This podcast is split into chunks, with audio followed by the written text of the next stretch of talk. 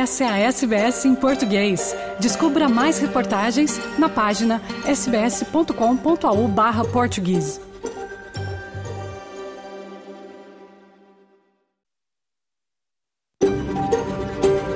SBS, a world of difference. You're with SBS Portuguese on mobile, online and on radio. Essa é a SBS em português, no telefone, online e no rádio.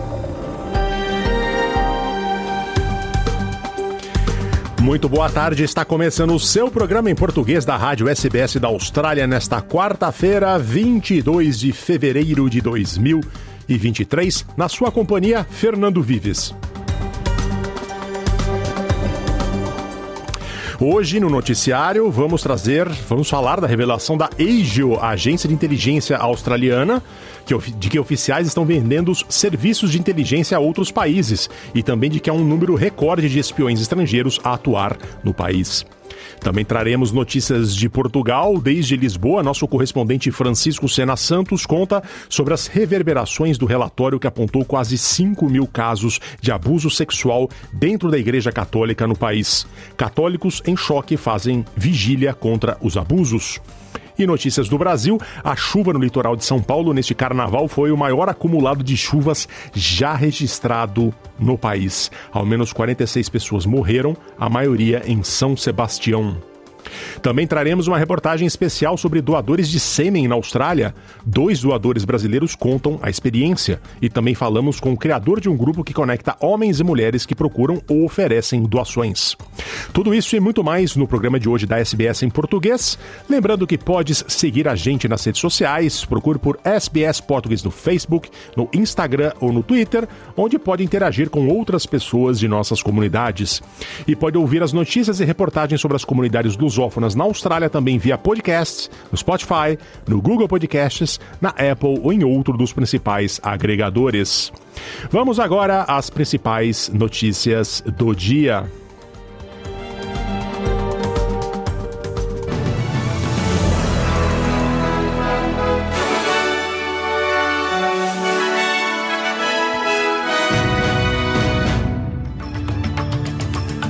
Os destaques do noticiário desta quarta-feira, na sua companhia, Fernando Vives.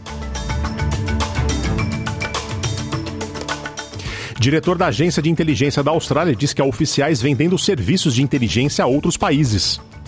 Putin anuncia a suspensão da participação da Rússia em tratado de não proliferação de armas nucleares com os Estados Unidos.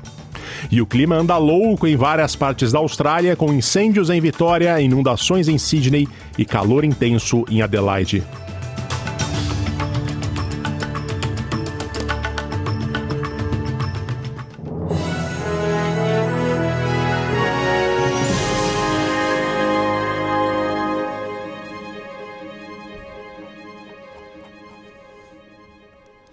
Vamos começar com um grande assunto desta quarta-feira no país.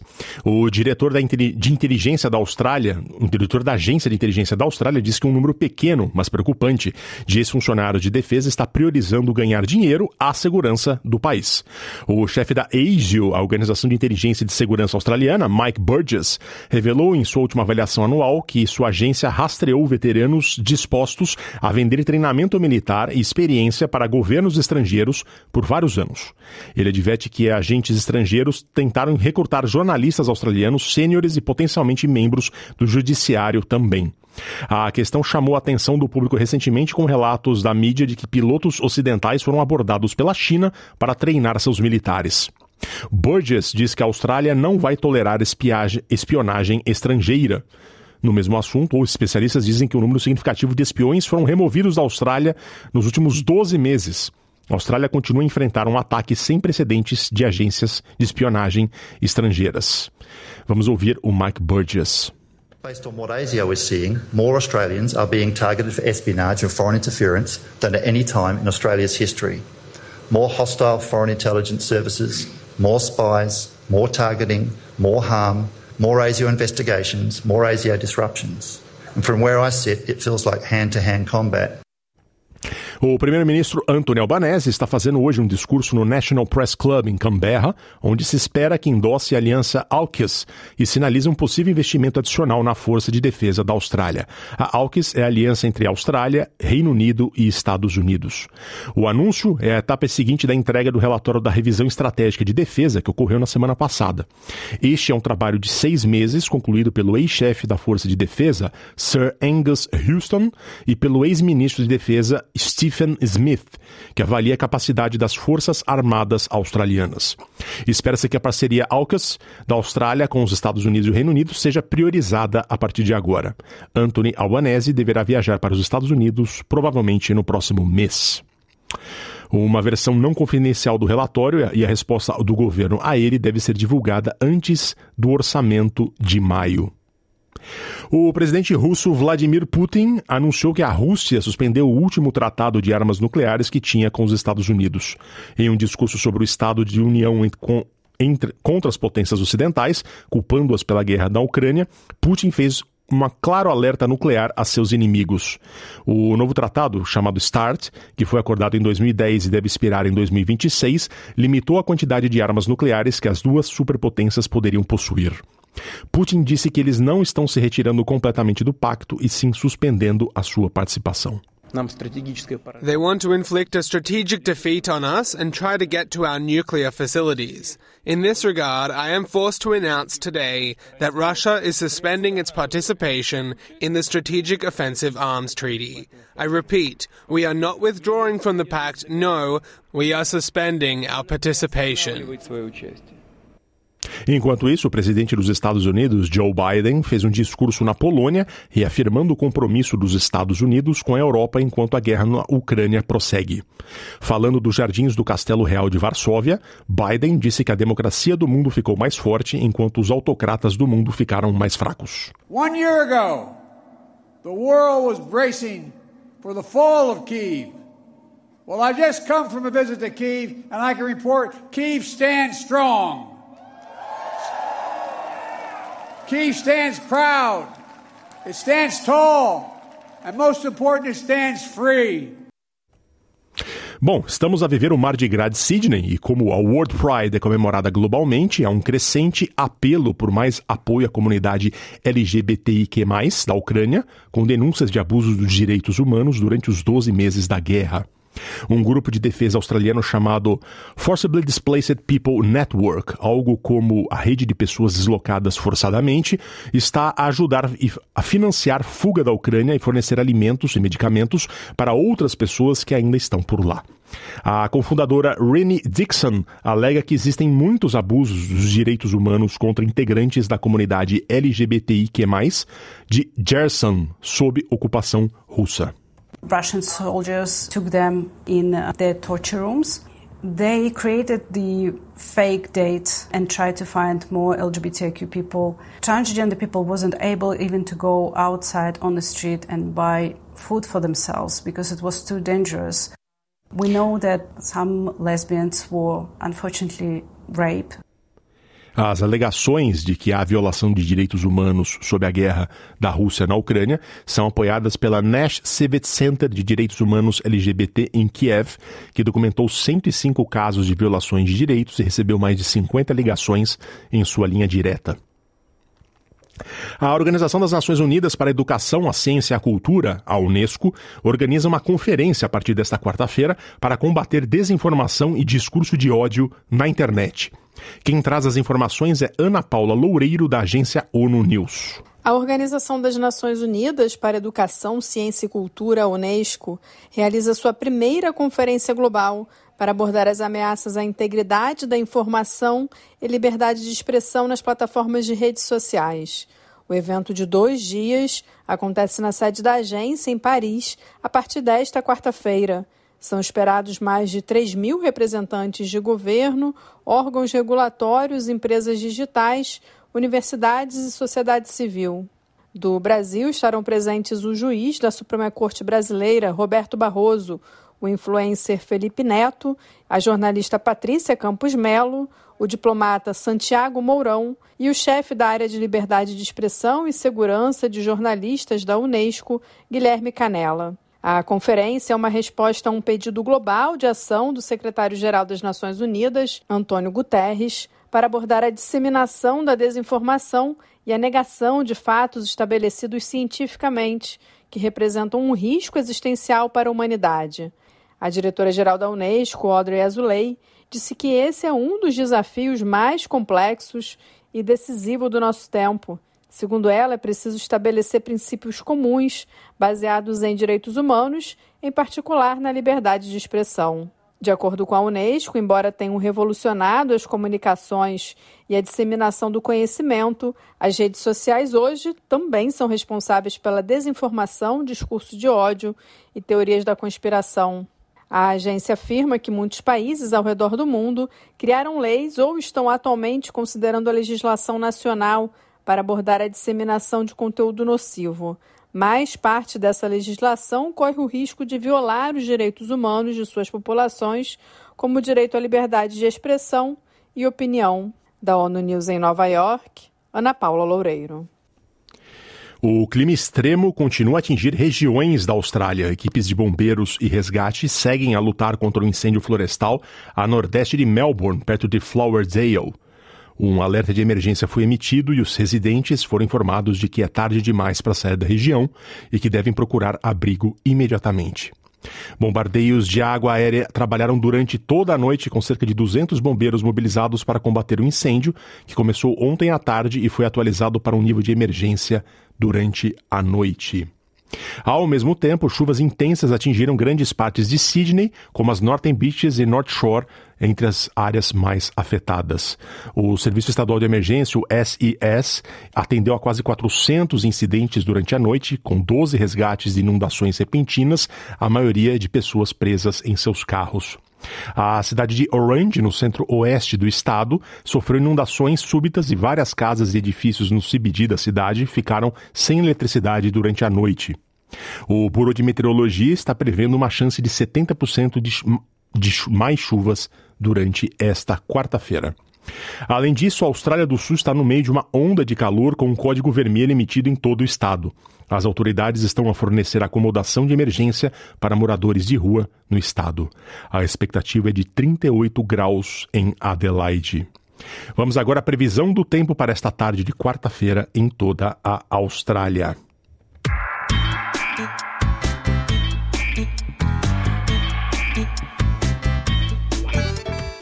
Em Perth, 29 graus. Em Adelaide, sol de rachar, 38 graus.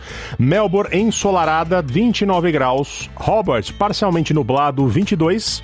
Canberra, parcialmente nublado, 22. Chuvas em Wollongong, 22 graus. Chuvas em Sydney, 24 graus. Chuva também em Newcastle, 23 graus. Uma outra pancada d'água em Brisbane, 30 graus. Chuva em Cairns, 30 graus. Em Darwin, claro, chuva com possível tempestade, como reportamos toda semana, 31 graus.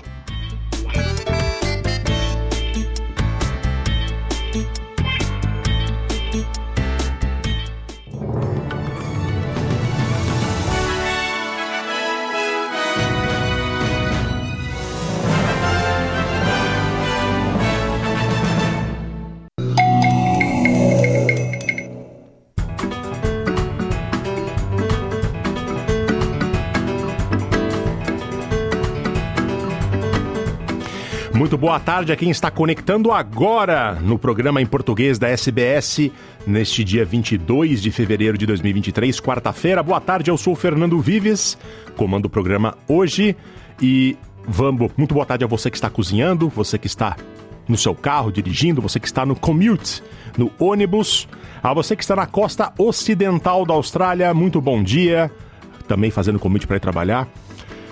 Vamos seguir agora com notícias de Portugal. Semana passada divulgamos aqui que o relatório que investigou e apontou quase 5 mil casos de abuso sexual na Igreja Católica no país desde 1950, né? E esse assunto segue agora a gerar forte comoção no país. Agora, católicos portugueses organizam vigílias em choque contra os abusos. Quem conta essa história é o correspondente da SBS em português, Francisco Sena Santos. É, Fernando e ouvintes da SBS, os abusos sexuais sobre menores praticados por pessoas da Igreja Católica continuam a causar grande comoção em Portugal e foram tema central em homilias e orações nas missas deste domingo no país. Padres falaram uns de uma ferida, para outros um terremoto que continua a ter réplicas que vão golpeando o coração, como se ouviu do pároco da Igreja do Campo Grande, em Lisboa. Há uma constante verificada por repórteres do Expresso em várias igrejas. Para a generalidade, o que está revelado causa dor e vergonha. Em Lisboa, houve recomendações do Patriarcado para que, pelo menos, as vítimas de abusos fossem incluídas nas intenções da oração universal na missa. Mas vários padres quiseram ir além disso e fizeram do relatório da Comissão Independente o ponto central das homilias neste primeiro domingo depois da divulgação desse relatório na paróquia do Campo Grande, já referida, uma das maiores de Lisboa.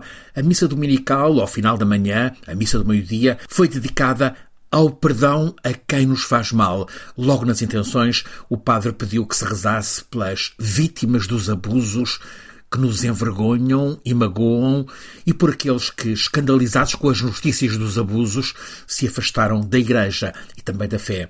A primeira leitura na missa foi pela voz de um menino, uma criança. As leituras deste domingo, aliás, eram propícias ao assunto do momento, Amarás o teu próximo como a ti mesmo, leu-se na primeira das leituras do livro do Levítico, na segunda, da Carta dos Coríntios, São Paulo fala da santidade do corpo.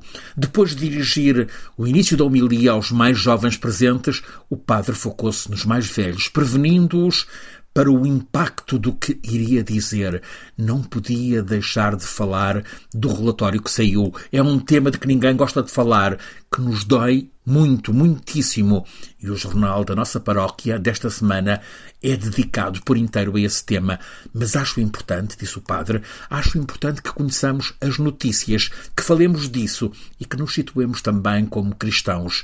Disse há uns tempos, enquadrou ainda o pároco, disse há uns tempos que estamos a atravessar um tempo muito difícil para se ser padre, mas acho que estamos a atravessar um momento difícil para mais, para sermos católicos, para sermos cristãos. O sacerdote do Campo Grande disse que tinha lido o relatório, que está disponível, que tem umas 500 páginas e que toda a gente pode e deve ler é preciso encarar esse relatório, concluiu o padre do Campo Grande. Os fiéis mostraram concordar nesta quarta-feira, às nove da noite, frente ao Mosteiro dos Jerónimos, em Lisboa, tal como em vários outros lugares do país, começam vigílias promovidas por grupos católicos. O objetivo principal, esse na convocatória, é o de exprimir dor, a nossa dor pela dor das vítimas. A Igreja não são apenas padres e bispos, nós, católicos, também somos Igreja e, como tal, lê-se no texto que estou a citar, nós católicos sentimos necessidade de pedir perdão às vítimas através da oração. Queremos mostrar o nosso choque, a nossa vergonha e a perplexidade pelo que aconteceu.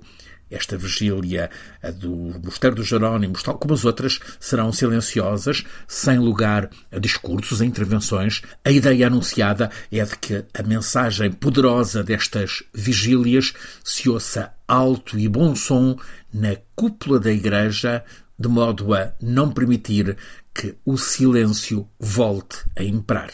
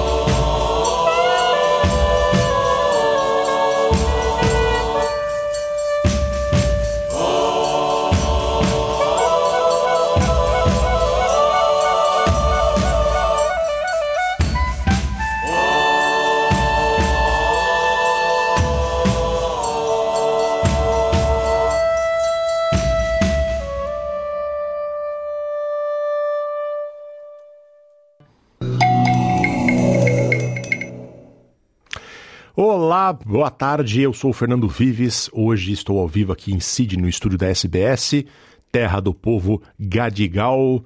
E vamos falar um pouco agora sobre o Brasil. Muito boa tarde a você que está nos acompanhando na costa uh, leste da Austrália, na quem está na costa ocidental está em período da manhã. Este carnaval no Brasil foi marcado por uma tragédia climática que tem se tornado, infelizmente, comum nos verões do país. As chuvas torrenciais no litoral de São Paulo já deixaram 46 mortos, sendo 43 só em São Sebastião. A Rio Santos, que conecta todo o litoral, tem vários trechos completamente inviabilizados. Foi a maior chuva com o maior acúmulo de água já registrado do Brasil. Quem conta é a repórter Daniele Longuinho, da Rádio Nacional de Brasília. O temporal que atingiu o litoral norte de São Paulo nesse fim de semana foi considerado o maior acumulado de chuva que se tem registro no país com 682 milímetros. O governo do estado confirma até o momento que 46 pessoas morreram em decorrência das chuvas, sendo 45 em São Sebastião e uma em Ubatuba. As características da região afetada contribuíram para o deslizamento de terra, como explica Fábio Augusto Reis, professor de geologia da Universidade Estadual Paulista. Que quando você tem a precipitação, essa água infiltra, né, e faz com que os grãos né, desse solo acabam perdendo o atrito e a coesão entre eles. E esse material solo, que é um sólido, que tem um comportamento de estado sólido, ele se transforma num líquido. E isso, devido à declividade do terreno, acaba ocorrendo a movimentação né, desses materiais. O geólogo Fábio detalha como ocorreram os deslizamentos em São Sebastião após o temporal. Então, o que nós tivemos ali é uma sequência de escorregamento nas encostas e esse material continuou nas, ao longo das drenagens e também passando por rodovias e ruas, né, na forma de um fluxo de detritos com árvores, né, lama, água e também alguns fragmentos de rocha. Victor Cabral, consultor em áreas de risco e desastres naturais, destaca que o desmatamento também está diretamente relacionado aos deslizamentos que ocorreram em São Sebastião. Se você retira essa proteção natural do terreno, se você retira essa a mata atlântica, né, é a, a floresta e expõe o solo a, as intempéries, né, a chuva, o processo de deslizamento ele pode se tornar mais frequente e de uma forma mais violenta, mobilizando um maior volume de sedimento os serviços de recuperação da rodovia Mogi-Bertioga começaram nesta terça-feira. A expectativa da Secretaria de Meio Ambiente, Infraestrutura e Logística do Estado de São Paulo é de desobstrução parcial da estrada em 60 dias e conclusão das obras em até 180 dias. Com produção de Dayana Vitor, da Rádio Nacional em Brasília, Daniela Longuinho. O Brasil vive o fim do primeiro carnaval pós-pandemia. O país que está indo dormir agora vai amanhecer na quarta-feira de cinzas. A terça-feira é sempre marcada pela apuração do desfile de escolas de samba de São Paulo e a Mocidade Alegre conquistou seu 11 título. Quem conta é o repórter Nelson Lim, da Rádio Nacional, em São Paulo. Entre batalhas e guerras, eu venci. Solta a voz, mano. Meu batuque é resistência, sou mocidade. Trago na pele a força para vencer. Meu sangue é luta e voz, fala por todos nós. Bendito seja o seu poder. Pode ter fé, somos todos Yasuki. Sou mocidade, sou rap hood. A Mocidade Alegre é a campeã 2023 do Grupo Especial do Carnaval de São Paulo. É o 11 título da escola. O último foi conquistado em 2014. A Mocidade levou para o São Paulo do Anhembi a história de Yasuki, um imigrante africano considerado o primeiro samurai negro e que até hoje é muito respeitado na história do Japão. A Mancha Verde ficou em segundo lugar e o Império da Casa Verde em terceiro. As escolas Vila Maria e Terceiro Milênio, as últimas colocadas, foram rebaixadas. Que todo preto pode ser o que quiser. Valeu, é resistência, a sua a sua Da Rádio Nacional em São Paulo, Nelson Lima. Bendito seja o seu poder. Aí sim, meus pretinhos. SBS em português no telefone, online e no rádio. Olá, eu sou Fernando Vives. Passamos agora da metade do nosso programa de quarta-feira, o programa em português da rádio SBS, que está em cadeia nacional em toda a Austrália. Eu falo ao vivo de Sydney, terra do povo Gadigal. Estamos vivendo o clima de Mardi Gras em Sydney, com mais de 500 mil pessoas que vieram para a Austrália só para passar pela grande festa do público LGBTQ+. E uma coisa importante, um assunto importante para toda a nossa comunidade. O Brasil é, é, é um dos, das potências do Mardi Gras. Ontem eu tive o prazer de, res, de receber aqui nos estúdios da SBS o, a drag queen Rita Von Hunt. Na verdade, eu recebi o Guilherme Terreri, que faz a drag queen Rita Von Hunt, que tem mais de um milhão de seguidores no Instagram e no YouTube também, onde é, ele faz todo o seu, uh, toda uma discussão política no papel de uma drag queen. Ele veio aqui, você pode conferir no seu agregador favorito de podcasts, você pode conferir a nossa conversa, onde ele fala sobre política, fala sobre veganismo, ele fala sobre homossexualidade. Muito interessante a conversa que nós tivemos com ele. Um outro assunto agora, que faz parte também do, do, do da comunidade LGBTQ+, é que nas últimas semanas o colaborador da SBS em português, Rodrigo Canali, conversou com dois brasileiros que compartilharam compartilharam as suas experiências como doadores de sêmen na Austrália. Ele falou também com Adam Hooper, o criador do grupo Sperm Donation Australia, que conecta homens e mulheres que procuram ou oferecem doações. Já são mais de 3 mil nascimentos contabilizados. É um tema muito importante para as comunidades LGBTQ, para os casais que são uh, homossexuais que querem ter filhos. Vamos ouvir. Ser, ser doador foi algo que eu nunca esperei, né? Na minha vida, uma família de, nesse caso, de duas mulheres lésbicas que são casadas aqui na Austrália me abordou e me perguntou se eu concordaria a ser um doador para elas.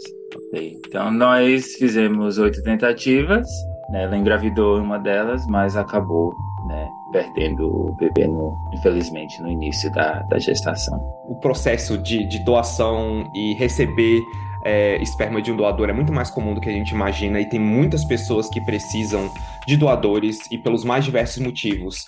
É, eu também prestei um questionário sobre minha personalidade, aparência física e os meus gostos também, que as famílias receptoras vão ter acesso durante o processo de escolha de um doador. Foi psicólogo, médico geneticista, eles pediram exames de sangue, pediram espermograma, que é uma, é uma decisão muito importante e que vai mudar muitas vidas.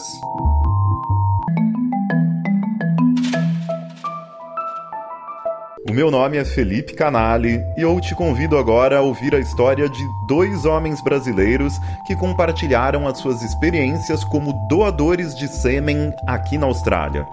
Um deles de maneira anônima, via banco de esperma, e o outro de maneira particular para um casal que ele conheceu num grupo de Facebook.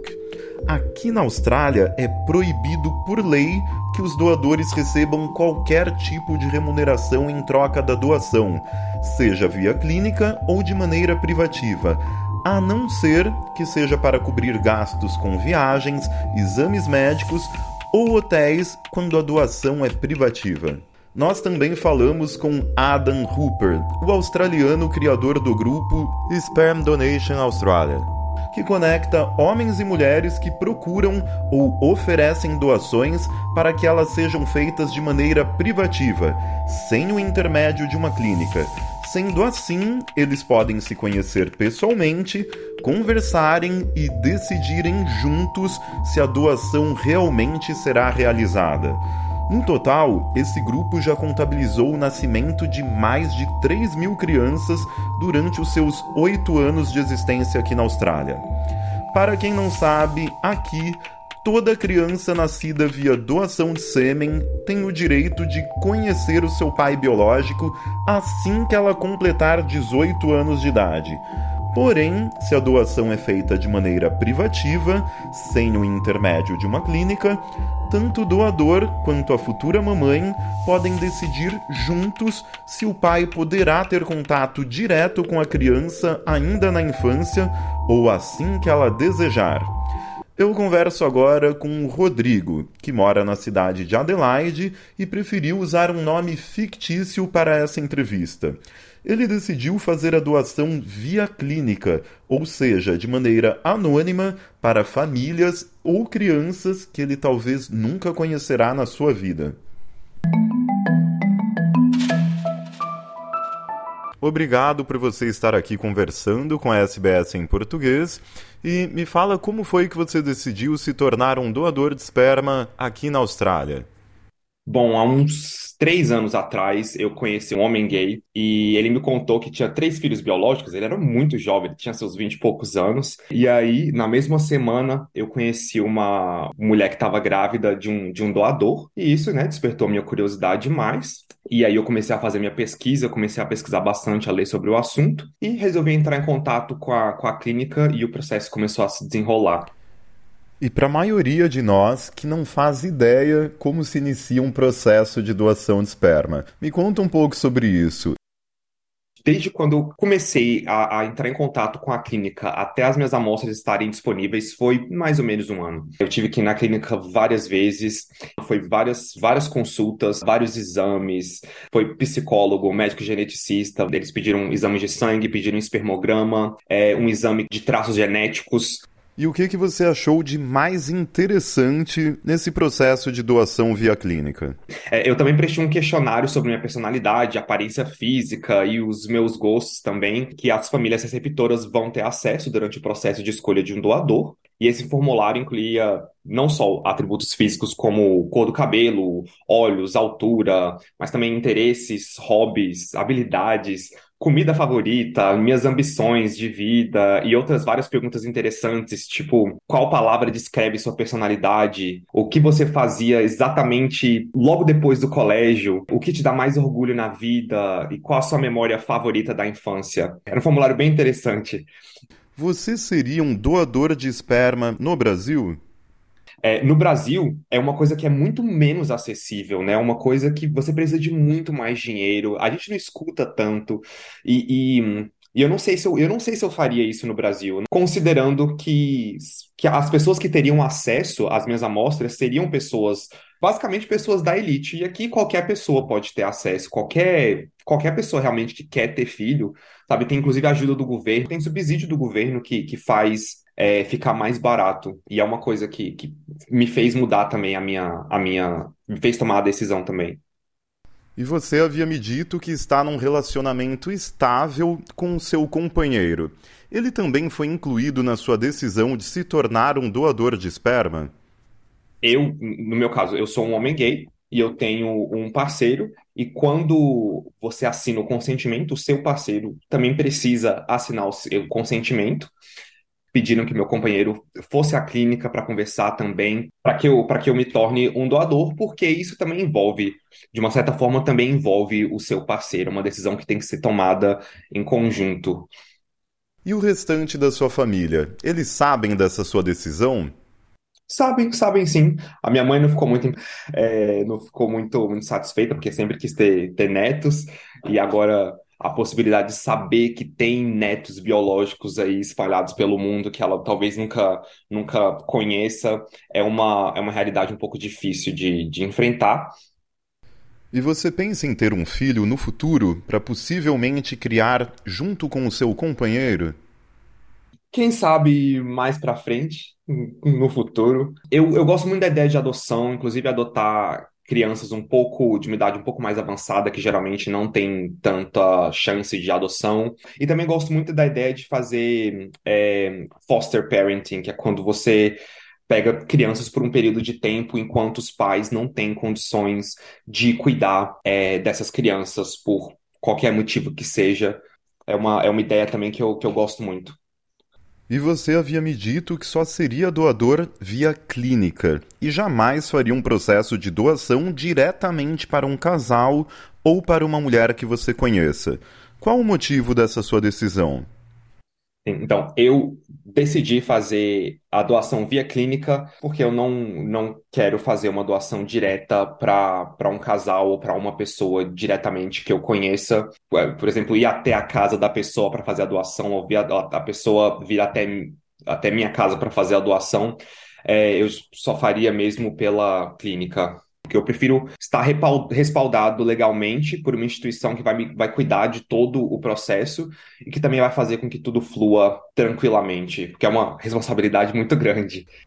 Antes de a gente começar essa entrevista, você me disse que a clínica vai te oferecer um acompanhamento psicológico para o resto da sua vida, em relação à doação que você fez. Mas e as suas sessões com o psicólogo antes da sua doação? Como é que elas foram? Nós conversamos nessas sessões, nós conversamos sobre o futuro, sobre minha permanência na Austrália, a responsabilidade de manter os meus dados atualizados para que a clínica consiga entrar em contato comigo sempre que necessário. E Aqui na Austrália, é, quando, quando uma criança que nasce de uma doação completa 18 anos, ela tem direito a acessar as informações do doador. E, ela, e por isso você tem que manter os seus dados sempre atualizados para que a, essa pessoa possa entrar em contato com você, caso eles queiram. E você planeja ter algum tipo de contato com as famílias receptoras da sua doação e até mesmo com os seus filhos biológicos no futuro? Ah, bom, é, uma, da uma das coisas que a gente precisa estar consciente nesse processo é de que você pode nunca receber nenhum contato com essas famílias receptoras.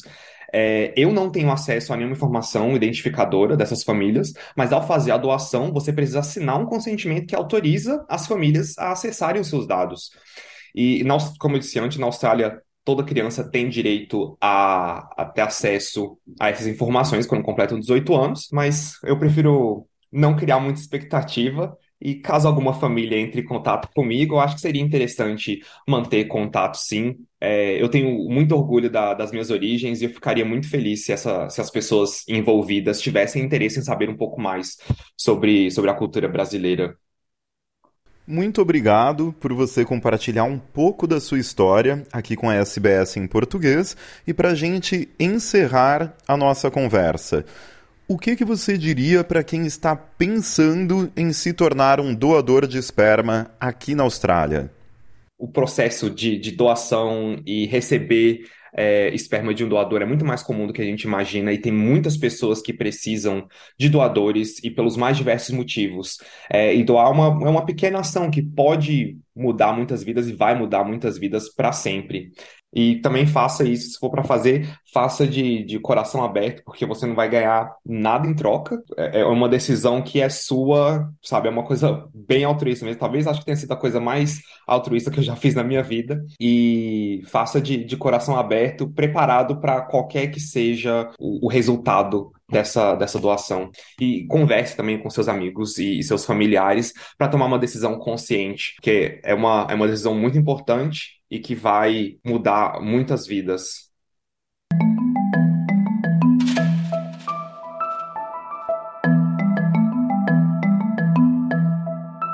O australiano Adam Hooper, de 37 anos, é o criador do grupo privado do Facebook Sperm Donation Australia, que existe há mais de oito anos e conta atualmente com mais de 16 mil participantes, entre homens que desejam doar e mulheres à procura de doadores. I specifically have decided not to personally tally each child from a psychological standpoint, but have successfully helped around 20 families now. Em conversa com a SBS em português, o Adam me contou que faz viagens nacionais e internacionais, recrutando mais doadores e divulgando informações relevantes à doação de esperma aqui na Austrália. No seu website, ele vende kits de inseminação artificial caseira, que custam entre 45 dólares até 120 dólares, e elas podem ser feitas em casa, num hotel ou em qualquer lugar que o doador e a futura mamãe desejarem. Além disso, o próprio Adam é um doador. E ele disse já ter ajudado aproximadamente 20 famílias com a doação do seu próprio sêmen. Vale lembrar que o grupo Sperm Donation Australia já contabilizou o nascimento de mais de 3 mil crianças através dos seus doadores. It would be safe to say close to 3,000 births in almost eight years now.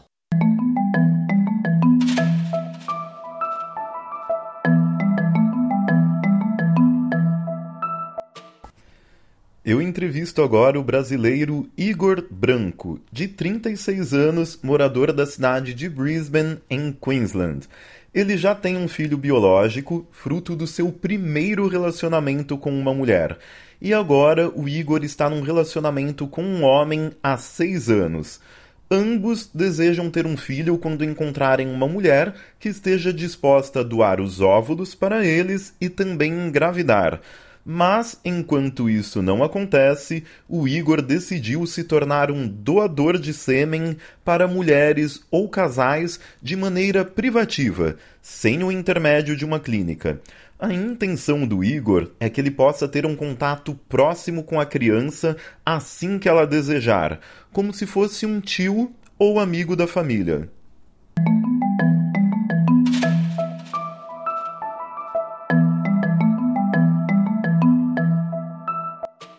Igor, muito obrigado por você conversar aqui com a SBS em português e vamos lá para a primeira pergunta. Por que que você decidiu se tornar um doador aqui na Austrália? ser, ser doador foi algo que eu nunca esperei, né, na minha vida. Eu creio que se eu tenho algo que eu possa dar, né, grátis, entre aspas, né, por que não poder fazer isso para uma outra família, uma outra pessoa, né? E eu imagino, né, que algo simples, mas tem algo muito significativo para muitas famílias. Né, para muitas pessoas que não têm, por qualquer razão, não podem ter seu próprio filho. E você me disse, antes de a gente começar essa entrevista, que você já tem um filho biológico. Me fala um pouco sobre isso. Eu, como eu disse antes, né, eu fui casado com uma mulher no passado e, e, tive nosso filho. E ser pai é um dos maiores presentes que eu tenho na minha vida. Meus, meus valores e, e crenças é, para a família são muito fortes e importantes. É, depois de, de nós nos separarmos, eu, eu, eu, me descobri gay e atualmente estou num relacionamento com um homem, né, tem seis anos. E no seu caso específico, você nunca procurou por um banco de esperma para se tornar um doador, mas em vez disso, você recebeu um convite para fazer uma doação especificamente para um casal de mulheres que mora na mesma cidade que você, em Brisbane. E como foi que isso aconteceu? Uma família de, nesse caso, de duas mulheres lésbicas que são casadas aqui na Austrália me abordou e me perguntou se eu concordaria a ser um doador para elas. Depois de ponderar e pensar muito a respeito, decidi que seria, essa seria a coisa mais certa para fazer, tanto para mim quanto para esta família. É, eu conheci esse casal apenas via redes sociais, pois nós fazemos parte de um grupo fechado no Facebook para pais e mães e famílias LGBT aqui na, na, na Austrália. Aí elas me abordaram sobre a possibilidade de eu ser um doador para elas. Teve um processo que nós conversamos online, chegou um ponto que nos encontramos e conversamos sobre a respeito. Então foi um processo super tranquilo, né, e sem expectativas, né, mas a gente acabou pesquisando pesquisando mais a respeito sobre de doação, né, de esperma, de né, como é que seria a dinâmica entre nós, exploramos as partes legais, vemos a parte de exames médicos e a gente, na verdade, no final assinamos um contrato entre nós para começarmos esse processo de doação de esperma. E você me disse que nunca faria uma doação via clínica de inseminação artificial. Por que não, Igor? É, eu acredito muito de ter laços físicos, né, se possível. Então, para mim, ser um doador via clínica de inseminação, que eu não conheço a criança, esperar até os 18 anos para a criança me abordar, não seria uma, uma, uma escolha que eu faria, né? E para mim, ter esses laços familiares ou conhecer alguém que eu possa ter esse contato, imagino, físico, espiritual, mental, para mim é muito importante. E como funciona esse processo de doação particular, sem o intermédio de uma clínica, mas sim feito apenas entre as duas partes envolvidas, ou seja, entre o doador e a pessoa ou casal que irá receber a doação? Então, esse processo, nesse caso, não foi feito via clínica, mas sim uma doação particular, né, que acontece diretamente entre o doador e a receptora. Então, logisticamente, a gente, por morar na mesma cidade, perto um do outro, nós concordamos em elas coletarem a doação aqui na minha casa e depois elas fazerem a inseminação artificial na casa delas com o próprio kit. Então, o processo não é fácil, fisicamente e psicologicamente. Okay. Então, nós fizemos oito tentativas, né? ela engravidou uma delas, mas acabou né, perdendo o bebê, no, infelizmente, no início da, da gestação. A gente não desistiu e pretendemos tentar novamente, em breve. Atualmente você está num relacionamento há seis anos. Como foi a conversa entre vocês dois? Ele chegou a participar da sua decisão em se tornar um doador? No começo, na verdade, foi difícil, né, para ele, e no caso, essa família acabou me abordando ele se sentiu, imagino, né, não fazendo parte desse processo, mas ao mesmo tempo me respeitando durante esse desejo, né, que eu tinha, tenho de ajudar essa família. Para mim era uma oportunidade de ajudar esse um casal, né, realizar o sonho de terem sua própria criança juntas, né, e formarem uma família com laços de carinho e amor. Né? E ele também tem esse desejo de ter seu próprio filho biológico no futuro próximo. E ele quer ter a experiência de ser pai, ter o seu próprio filho. E haverá, esperamos uma oportunidade de termos alguém que possa nos ajudar como um surrogate, né? Que seja uma mulher que seja disposta a gerar um filho nosso em inseminação artificial para que nós podemos criar essa criança juntos né, no caso, nós dois sendo o pai dessa criança, né, que nós queremos ter o nosso próprio filho, mas não temos um ventre. Seria um sonho realizado, especialmente para o meu partner. Né? Igor, me conta uma coisa. Você pensa em se tornar doador para outros casais ou outras mulheres que desejam ser mães solos? E qual seria o seu critério para decidir se você vai ou não se tornar um doador para alguma pessoa?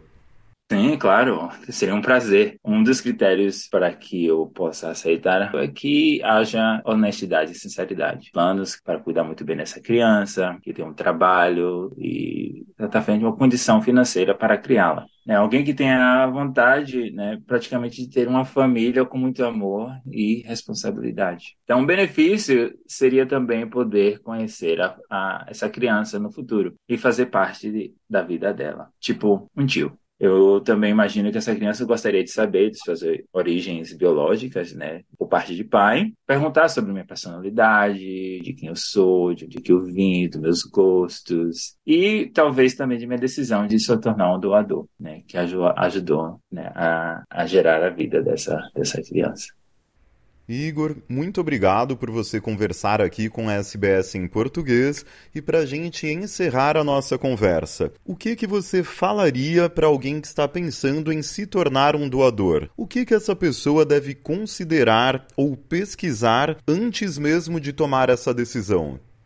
Então, para quem está pensando em se tornar um doador, eu recomendaria antes se preparar mentalmente e psicologicamente para conhecer os próprios limites emocionais que poderão existir. Tente se colocar no, no lugar dessa futura criança, imagine que ela vai gostar de saber sobre suas origens biológicas no futuro, né, caso isso aconteça. É, você poderá estar ao lado dela oferecendo né, este apoio. Eu sinto que que, a doação de esperma ainda é um assunto tabu né, e merece ser discutido e normalizado. É, muitas é, maneiras de, de se construir uma família, né? Não só uma maneira, mas há várias. Uma família nem sempre é composta apenas de um pai e uma mãe biológica, mas há inúmeras possibilidades de, que, de se criar uma criança, seja com dois pais, duas mães, uma mãe solo, ou simplesmente pessoas que estejam dispostas a criar uma criança com muito amor e responsabilidades.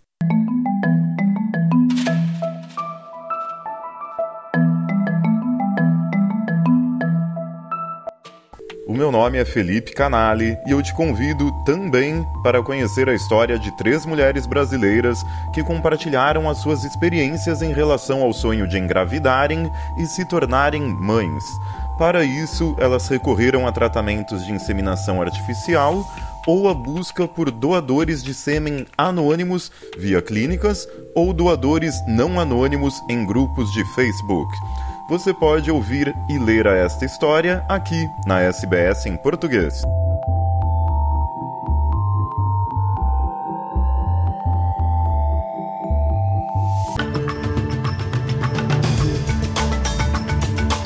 Está chegando ao final o programa da SBS em português desta quarta-feira, 22 de fevereiro de 2023.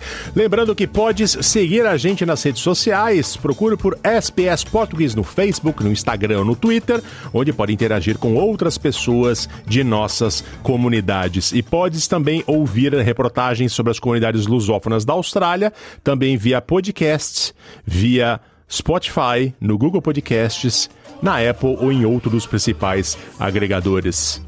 A gente se despede agora ao som de Bezerra da Silva. Muito obrigado, até a próxima. Voltamos no domingo com Luciana Fraguas no mesmo horário.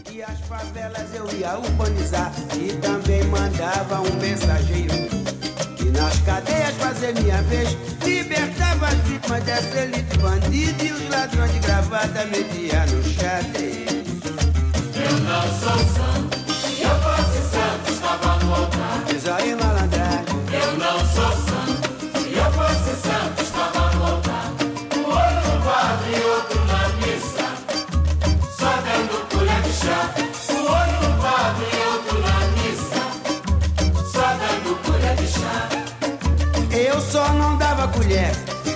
Comédia que só sabe atrasar. Cadoeiro safado, eu meti o cacete logo em seguida mandava enfocar. Sim, mas para o bom malandro, que nunca fez e nem faz covardia. A ele eu dava toda a regalia e só ia na boa pra se adiantar. Eu não sou santo, se eu fosse santo estava no altar. Diz aí, malandragem.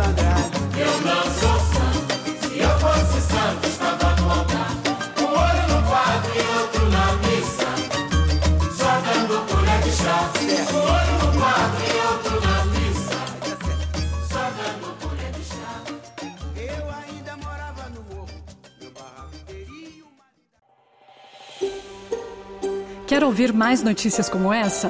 Ouça na Apple Podcasts, no Google Podcasts, no Spotify ou em qualquer leitor de podcasts.